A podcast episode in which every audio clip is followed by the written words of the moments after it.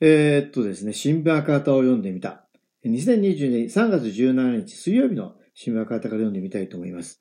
えー、っと、1ヶ月に1回ちょっと楽しみにしてるのはですね、えー、球面ですね、えー、の、えー、武田砂鉄のいかがなものかプラスというですね、こういうコラム、月1回の掲載なんですが、これをね、とても楽しみにしているんですね。えー、今回はですね、思い出すあの日の光景ということで、えー、そういう題のコラムを読みたいと思います。この原稿を3月11日に書いている。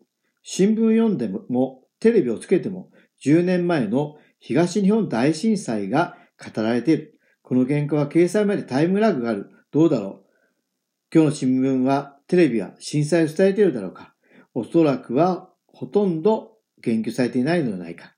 10年経った数日で私たちは思い出すのをやめる。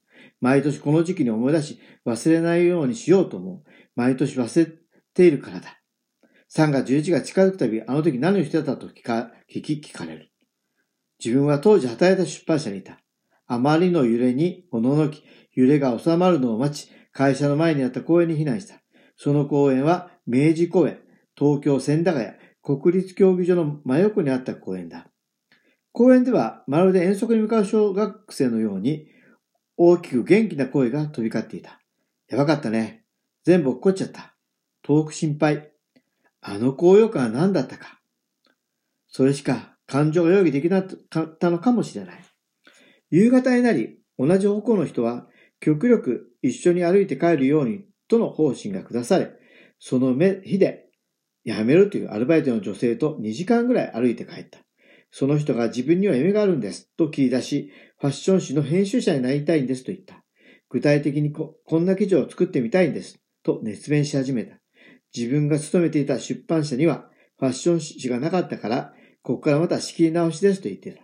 その人と絶え間なく話し込んでいたから、携帯もあまり見なかったし、家まで歩いて帰る他の人たちが歩いていた、話していてでであろう、不正確かもしれない情報を身に入ってこなかった。この交差点を撮影するのが彼女、直進するのが自分という場所で、とてもありきたりな挨拶。頑張ってくださいね。ありがとうございます。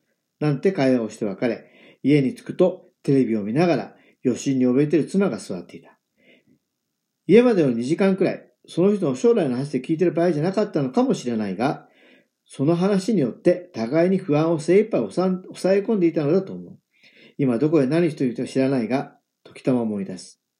先ほど会社に前にあった公園に避難したと書いた。その公園もうない。国立競技場を新しくするために公園は潰され、その隣にあった都営霞ヶ丘アパートまで潰された。あの日、明治公園にはそのアパートに長年住んでいた高齢者たちが不安そうに集っていた。やがてオリンピックやるからと追い出されていた。ずっと東京五輪の開催に反対していたが、自分にはあの日の光景がずっと頭にある。いや、正直たまに忘れる。でも、たとえ忘れても思い出す。今やるべきではないと、繰り返して声に出す。武田左折ライター。ということでですね。まあ、あのー、2011年3月11日。ね、まあ、皆さんがどこで何をしていたかっていうのはね、その日は思い出す。まあ、少なくともその日ぐらいはね、あの、思い出して、あの、東北の人たちとのね、ま、連帯強めなくちゃいけないなと思いますし、ね、あの、ああいうことを二度と繰り返さないためにですね、えー、自分たちが何をしなくちゃいけないかっていうことをね、考えていく必要があるなということをですね、あの、このコラムを読んで思いました。